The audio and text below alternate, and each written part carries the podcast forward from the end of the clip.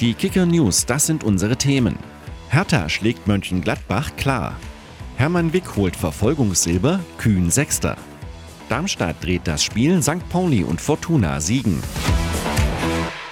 Hertha BSC kann im Abstiegskampf der Bundesliga wieder Hoffnung schöpfen.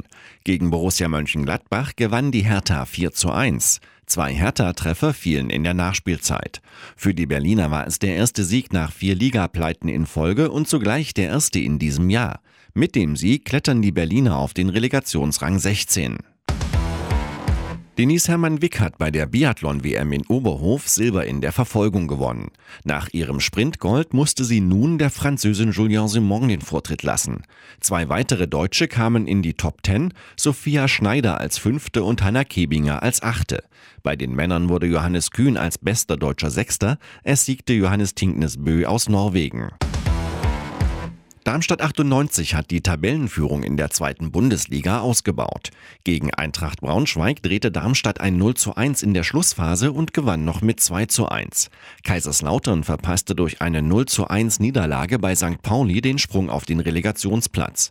Fortuna Düsseldorf behält nach einem 2 zu 0 gegen Sandhausen die Aufstiegsränge dagegen im Blick.